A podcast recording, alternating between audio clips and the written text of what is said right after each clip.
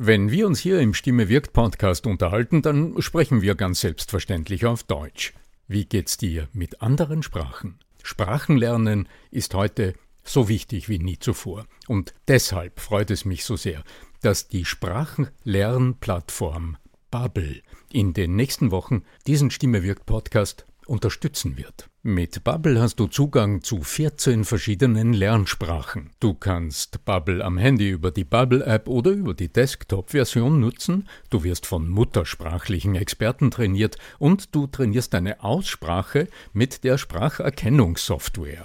Die kurzen 15-minütigen Lektionen, die passen auch in deinen Zeitplan. Hast du Lust bekommen? Dann darf ich dich als Stimme wirkt Podcast-Hörer und Hörerin auf ein halbes Jahr Bubble einladen. Denn mit dem Code Stimme wirkt zahlen Hörerinnen für sechs Monate und erhalten zusätzliche weitere sechs Monate ihres neuen Bubble-Abos geschenkt. Du zahlst also für sechs Monate und lernst ein ganzes Jahr.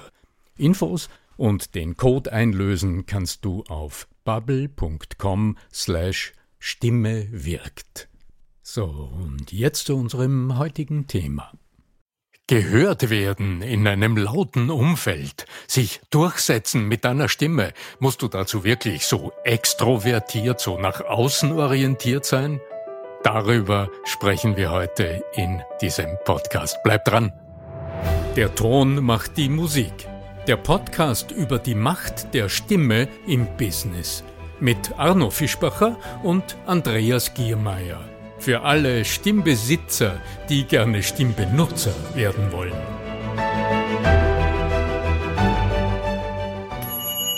Bist du interessiert an der Gratis-Videoserie Nutze deine Stimme für mehr Erfolg?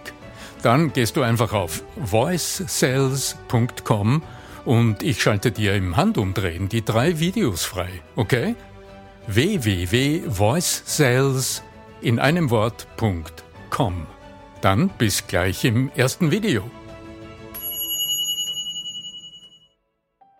Ich hätte so viele tolle Ideen und ich könnte mir vorstellen, es würde einen richtig großen Unterschied machen. Aber ich schaffe es einfach nicht, meine Ideen richtig zu verkaufen. Ich schaffe es einfach nicht durchzudringen durch diesen Lärm, durch diese. Liebe Arno Fischbacher, grüß dich. Grüß dich, Andreas. Andreas Giermeier von lernenderzukunft.com. Ja, mhm. die Wand. Ich habe das versucht irgendwie darzustellen. Es ist so, viele Menschen, ich, ich kenne persönlich jetzt, habe jetzt einige Fallbeispiele im Hinterkopf, ja, die, wo ich weiß, das sind unglaublich kluge Köpfe und sind verbal beziehungsweise rhetorisch, aber nicht, sagen wir mal, Spitzenklasse, ja. Äh, sie hätten vielleicht wirklich was Tolles beizutragen, um Unternehmen voranzubringen, um Ideen wirklich weiterzubringen. Aber sie sind in einem Umfeld, in einem Team, in einer Unternehmung, sagen wir einmal so, und umgeben von Leuten, die einfach sehr gut sind, sehr laut sind und sich durchzusetzen wissen und sie eben nicht. Und da jetzt eben die Frage in deine Richtung. Was können wir den Menschen mitgeben, die wüssten, dass sie was weiterbringen könnten, aber nicht die Fähigkeiten dazu entwickelt haben oder auch vom Temperament her eher introvertiert sind? Ja, introvertiert sein ist vielleicht das eine. Also was introvertiert im Sinne von zurückhaltend, ja. Also nicht introvertiert, wo man sich Energien holt und so. Das ist ja die eigentliche Definition von Introvertiertheit, ist mir schon klar. Aber also so Silvia Löckchen und ähnliche. Aber ich meine jetzt eher zurückhaltend. Äh, an der Grenze, also nicht, es gibt ja die Leute einfach auf die Bühne, so diese, diese, diese Rampensäue und das Gegenteil halt. Ja? Das Gegenteil von Rampensau, ganz genau. Mauerblümchen. Ja, Ich habe sehr viele Bilder im Kopf, wenn du davon sprichst. Ich sehe Meetings, in denen hitzig diskutiert wird, in denen Themen, in denen es wirklich um etwas geht, wo eine Lösung gesucht wird für ein Thema. Und ähm, ja, dann höre ich in erster Linie jene sprechen und Ideen einbringen, die halt gewohnt sind, immer von der Leber weg, also ohne mal zuerst hundertmal zu reflektieren, sondern einfach mal loszusprechen ja, genau. Und dadurch entsteht quasi Noise. Also man könnte sagen, jetzt entsteht dieses laute Umfeld, das einigen Menschen, die sehr wertvolle Ideen haben mögen, im Grunde ja immer signalisiert, ach ja, da musst du jetzt nicht unbedingt dich auch noch hineinmischen und sag's später oder sag's vielleicht beim nächsten Mal oder schreib's auf. Genau, und letztlich ja, was bleibt als Eindruck über? Also wenn du dann diese ganze Situation von außen betrachtest, dann wird dir auffallen, dass einige sich aktiv eingebracht haben und einige nicht. Und oft entsteht im Grunde ein ganz falscher Eindruck, nämlich, dass die einen, die halt nichts gesagt haben, vielleicht keine Lust haben mitzuarbeiten oder äh, weniger Energie zur Sache haben, halt nie, nie gute Ideen haben, die sie einbringen, was letztlich nicht den Tatsachen entspricht, weil im Kopf wäre es ja, aber es ist nicht ausgesprochen und vor allem nicht gehört. Und es ist für das Kollektiv, für das System schlicht giftig weil du mhm. einen Gutteil des Potenzials, das vorhanden wäre, dadurch unterdrückst, gar nicht erst ermöglicht. Und genau. deswegen gibt's ja Methoden, die da vielleicht auch in der Erarbeitung von Ideen sinnvoller sind. Also auch spielerische Herangehensweisen, die, die es jetzt in anderer Literatur vielleicht zu finden gibt. Ja, aber mir geht's jetzt natürlich vor allen Dingen auf unserem Bereich der Stimme, der eigenen Art und Weise, die Formulierung vielleicht für sich doch oder minimal, also diese minimal invasiven Geschichten, die man bei sich selber machen könnte. Ja, also das, das ist ja das, wo du auch ansetzt. Wie komme ich zu Wort? Wie mache ich es mir leicht? Genau. Also was kann ich tun, damit es mir leicht fällt, mich zu äußern, auch wenn ich jetzt nicht dieser unglaublich wortgewandte Mensch bin und wenn ich nicht gewohnt, wenn ich nicht in einer Familie mit sieben Geschwistern aufgewachsen bin und äh, mich immer, immer durchsetzen musste, ja. was viele ja als Lebenstraining äh, mitbringen und das gar nicht reflektieren. Bevor ich gerne auf das eingehe, was du gefragt hast, nämlich was kann man stimmlich tun, was kann man sprechtechnisch tun, um sich mit einfachen Mitteln einfach hier gut in Szene zu setzen und einfach Gehör zu finden, lass mich zuerst noch einen ganz anderen Gedanken einbringen. Mhm. Ich erlebe es sehr oft selbst in Seminaren. Da hast du so eine Gruppe von Menschen vor sich, denk dir, es ist ein klassisches Live-Seminar, also ein Präsenzseminar mit 10, 12 Teilnehmerinnen und Teilnehmern. Hier lauert, und habe ich selbst auch durch dramatische Erfahrungen gelernt, in dieser Gruppe, wenn du jetzt aktiv arbeitest, hast du natürlich genau dieselbe Situation, über die wir jetzt im Meeting sprechen. Du hast die einen, die gewohnt sind, sich zu Wort zu melden, die gewohnt sind, Fragen zu stellen, also die leicht am Wort sind und dadurch auch die Wortführerschaft mühelos erreichen. Und da gibt's die anderen, die schon unglaublich die arbeiten mit und du merkst, die sind engagiert und bei der Sache, aber du hörst sie nie. Hier entsteht eine hochinteressante Anforderung an die Führungskräfte. Denn für mich als erfahrener Coach und Trainer ist es eine besonders noble Aufgabe, in einer sehr eleganten Art und Weise genau auf die Menschen zuzugehen, von denen ich bemerke, die äußern sich nicht und die anderen nehmen eigentlich zu viel Raum ein in der Arbeit und in der Diskussion. Also es ist ja auch die hohe Kunst, die, ich mag das Bild so gern, also bei, bei Lehrern oder auch bei Eltern, dass du als Hebamme tätig bist, Hebamme von genialen Ideen, ja. Mhm. Und, und da musst du tatsächlich mit eingreifen, aktiv vielleicht so, äh, äh, du weißt, das Bild der Hebamme, einfach so mal zu nehmen. Ja, ja, genau. Ja? Und das, äh, da steckt auch drinnen nicht das, dass du jemanden auf den Kopf äh, zusprichst und sagst, Frau Meier, Sie haben jetzt schon länger nichts mehr gesagt, sagen Sie doch etwas. Ja, ja dann, dann ist endgültig die Luft weg, ja. Wäre super, weil dann verschlägt der Frau Müller gleich die Rede und die, die Stimme. Nein, sondern da geht es darum, zuerst wieder Wertschätzung zu zeigen und jemand in seiner Stärke anzusprechen. Frau Müller, Sie haben im letzten Jahr äh, genau an diesem einen Thema gearbeitet. Ich kann mir vorstellen, dass Sie da Erfahrungen mitbringen, die für uns interessant sein könnten. Und jetzt schließe ich eine Frage an und sage, Frau Müller, was ist denn aus Ihrer Sicht eine weitere Möglichkeit, die wir noch nicht genannt haben, um mit dieser Situation noch besser umzugehen? Mhm. Da denke ich, Jetzt natürlich wieder an den Schulterschluss, also auch in der Seminarsituation wird es auch wieder wichtig. Wir haben ja schon öfter darüber gesprochen. Wenn du Fragen stellst, auch in einer Runde und auch im Meeting, hüte dich mit der Frage jemanden auf den Kopf hinzufragen, also so direkt, so direktiv auffordernd zu fragen, autoritativ sozusagen, ich will eine Antwort haben.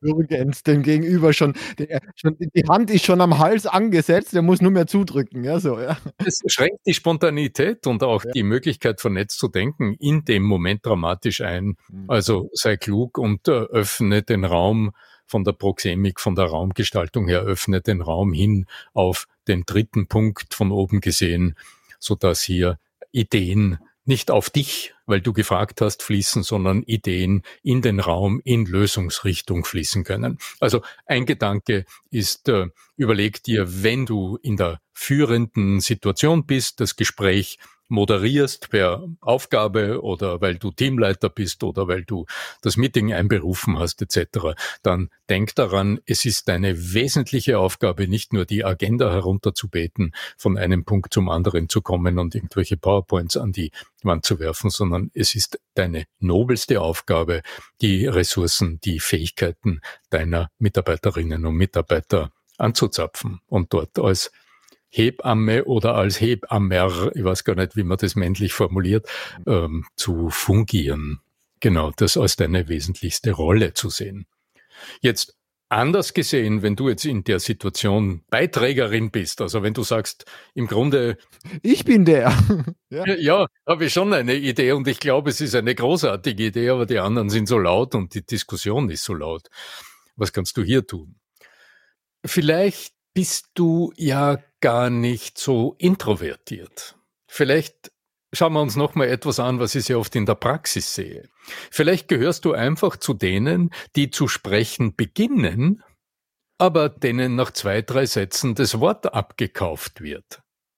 Ich, ich, ich erlebe es relativ oft. Jemand beginnt zu sprechen, sagt, ja, also diese Sache mit diesem und äh, es, äh, ja, so bumm, und schon beginnt wer anderer zu sprechen und übernimmt die Führung im Moment. Und okay, der Gedanke kann nicht zu Ende gesprochen werden. Woran lag's?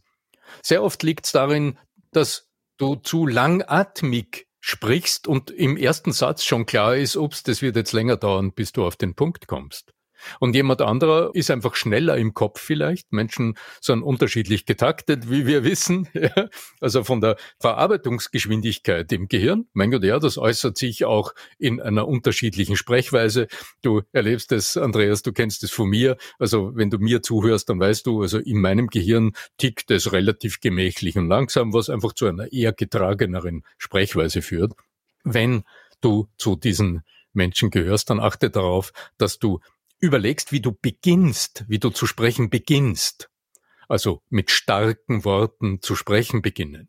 Dass du nicht so ein Ja und äh, übrigens ja, äh, also dass, ich weiß nicht, ein paar so Laute und ein paar so uns und es zu hören sind, bevor du überhaupt den Satz beginnst, der dann gehört werden soll. Ja, das geht. Ich das sehe eben die Schwierigkeit wieder darin, wenn du dieser Typ bist, der so langsam denkt, dann bist du, und, und, du hörst jetzt das vom Arno Fischbach, dann beginnst du dir ja vielleicht noch irgendwas aufzuschreiben und genau, es gibt ja Leute, die schreiben sich dann ihre, ihre Argumente auf und formulieren das dann so richtig aus und bis, bis sie das niedergeschrieben haben, ist das Meeting vorbei. Ich denke, in solchen Momenten denke ich sehr, sehr handwerklich. Ich denke sehr handwerklich. Was ist eine einfache Lösung für das, was du hier skizzierst? Du hast jetzt von einem Argument gesprochen, das du vorbringen willst. Ja, das ist fein. Wenn du mit dem Argument beginnst, dann wirst du ein Ja, aber sehr gerne vom Diskussionsteilnehmer hören. Und vielleicht fällt er dir sogar ins Wort. und du kannst dein Argument gar nicht zu Ende sprechen, weil während du zu sprechen beginnst, hat er schon zugehört und hat schon verstanden, in welche Richtung es geht. Du weißt, die meisten Menschen hören ja gar nicht zu. Ja, so. Wie kannst du sie aber dazu bringen, dass sie zuhören. Ja, indem du nicht frontal mit deinem Argument beginnst, sondern dass du deine Gesprächspartner dort abholst, wo sie gerade waren. Und jetzt wird's handwerklich. Jetzt kommt Handwerk. Wie tust du das? Hier gibt's ein Stereotyp. Wir haben noch einmal so Geräusche gehabt.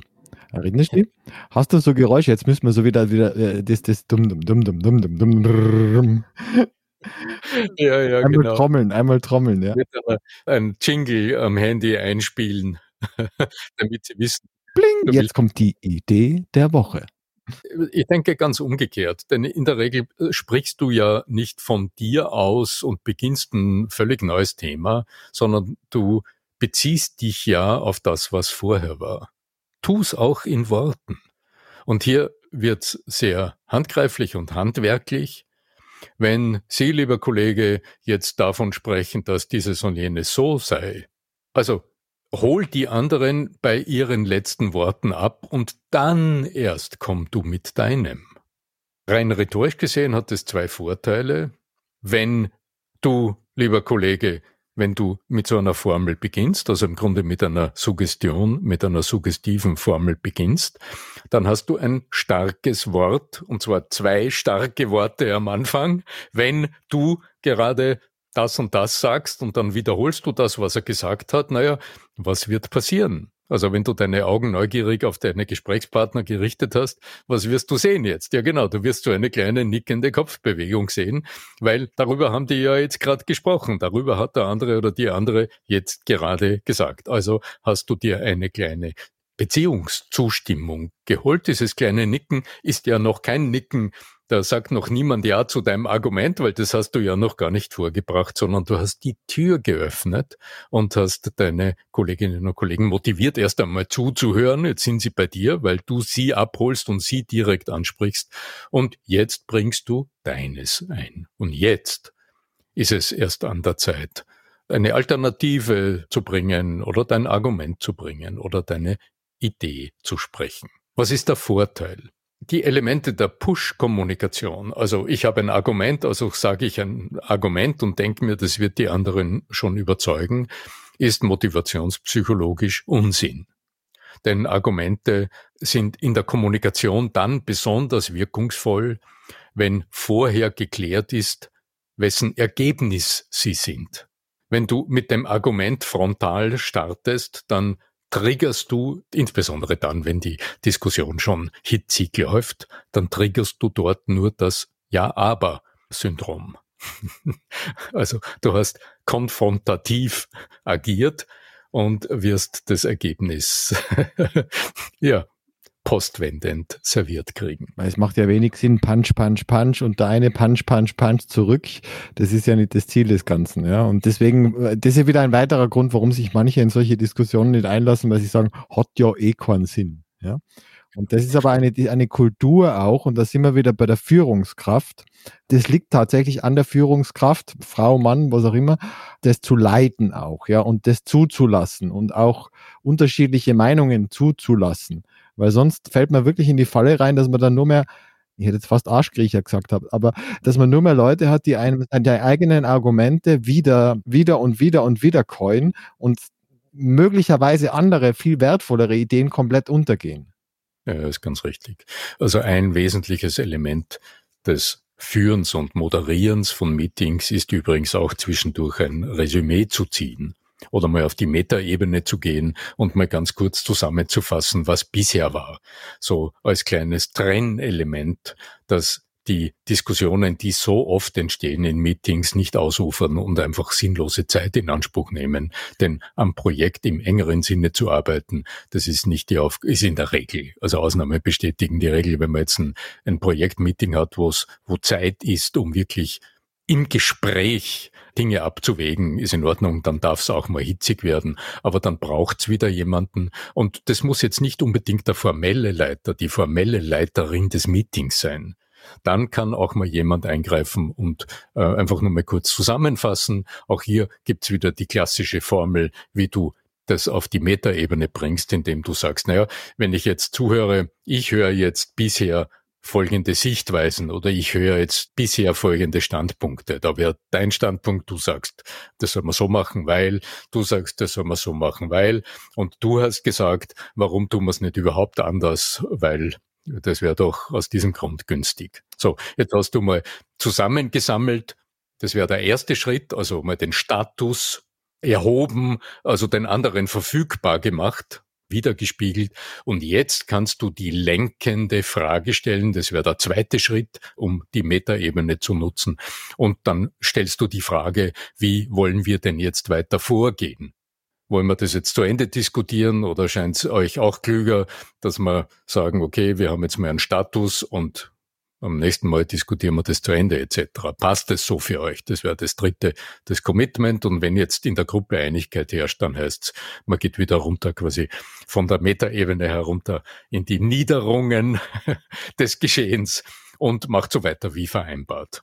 Das ist Führungsübernahme erster Güteklasse in einer Diskussion. Und ich rege sehr an, das nicht nur als formeller Leiter oder als formelle Leiterin des Meetings zu tun, sondern durchaus auch, wenn du merkst, die Diskussion entgleist, dann kannst du das auch als Meeting-Teilnehmerin, kannst du dieses Mittel nutzen und entlastest dadurch die formellen Leader dieses Meetings, die vielleicht im Moment womit anders beschäftigt sind oder einfach das Know-how nicht besitzen, um das so zu lenken. Vielleicht noch als kleinen Gedanken, um also nicht darauf zu verzichten, zu schauen, was tut eigentlich die Stimme und deine persönliche Ausdruckskraft, um dich einzubringen.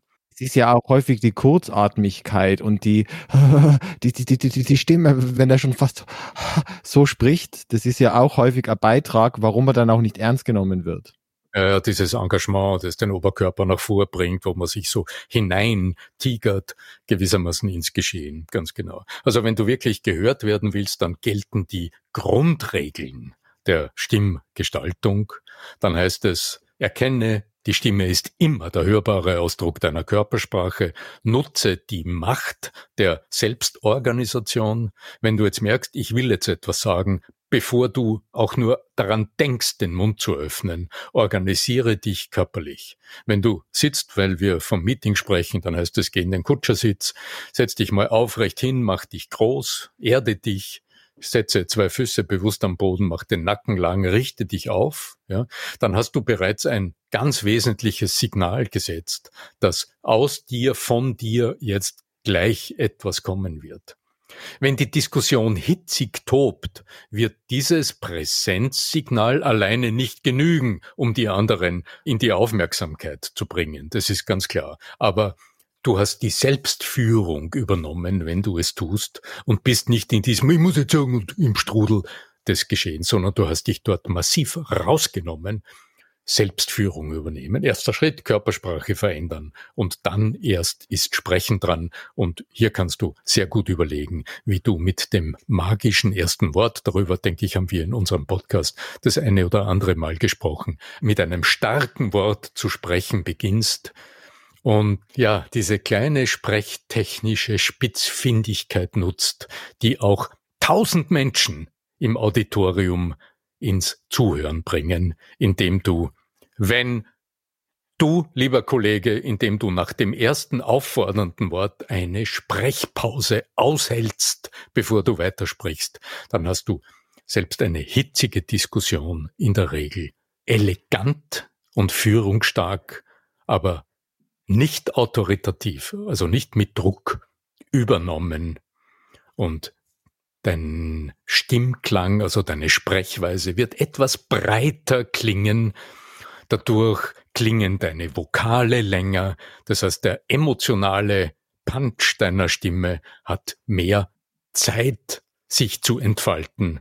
Und äh, zusammengefasst heißt das dann, du hast mit kraftvoller, führungsstarker Stimme die Führung da über die Aufmerksamkeit erlangt und übernommen. Und da sind wir jetzt auch wieder beim Boris Becker Beispiel. Nicht bei Wimbledon üben. Ja? ja tatsächlich, tatsächlich trainieren zu Hause. Ja, es lohnt sich. Genau. Es lohnt sich. Über nie im Wettkampf. Mhm. Ganz genau.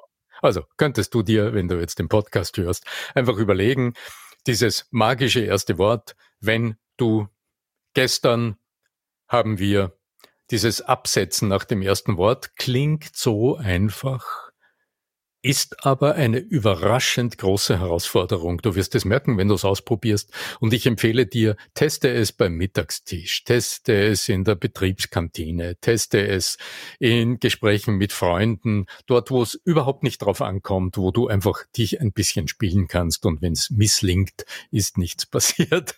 Ja. Und du hast ja diesen kleinen Minikurs, äh, wo auch so die Grundlagen noch einmal drinnen sind, sich dem anzunähern, die Stimme ein bisschen fokussierter einzusetzen. Ja, ganz richtig, denn besonders im Video 1, in dem es um die Alternativen der As und Ams geht, wird dieser klare Beginn, den schildere ich dort genauer und gebe auch Werkzeuge. voicesales.com ist die Domain. Wenn du unter voicesales.com schaust, dann kannst du dir kostenfrei diese Videos herunterziehen und gerne davon profitieren. Ich freue mich übrigens auf Feedback, wenn du es angesehen hast und wenn du sagst, das ist was Interessantes und du hast vielleicht Lust auf mehr, dann scheu dich nicht auf den Knopf zu drücken und dir ein Telefonat mit mir zu wünschen. Und dann besprechen wir sehr gerne, was deine Anliegen sind und ob ich dir in dem, was dich bewegt, unterstützen kann. In diesem Sinne, Andreas. Ich bedanke mich. Ich denke, dass wir tatsächlich die eine oder andere Idee mitgegeben haben und vor allen Dingen halt auch wieder bemerkt haben, ja, Hebamme werden ist schön. Äh, wichtig ist, die Rollen der unterschiedlichen Rollen auch richtig wahrzunehmen, also als Meetingleiter, aber auch als Meeting-Teilnehmer und dann vielleicht natürlich auch schauen vorher, okay, vorbereiten, was ist möglich, wie kann ich meine Stimme, wie kann ich meine Überhaltung über Ähnliches mich selber kräftigen, weil nur aus einer Kraft, kraftvollen, energievollen Haltung heraus äh, ist, ist all dieses möglich. Ja? Hm? Genau, da sind wir beim Handwerkszeug. Exakt. Und le letztlich jede Strategie und jede große Überlegung und jedes Ziel, das du fasst, braucht schlussendlich immer Handwerk, um es zu erreichen. In diesem Sinne, möge die Macht der Stimme mit euch sein. Euer Arno Fischbacher.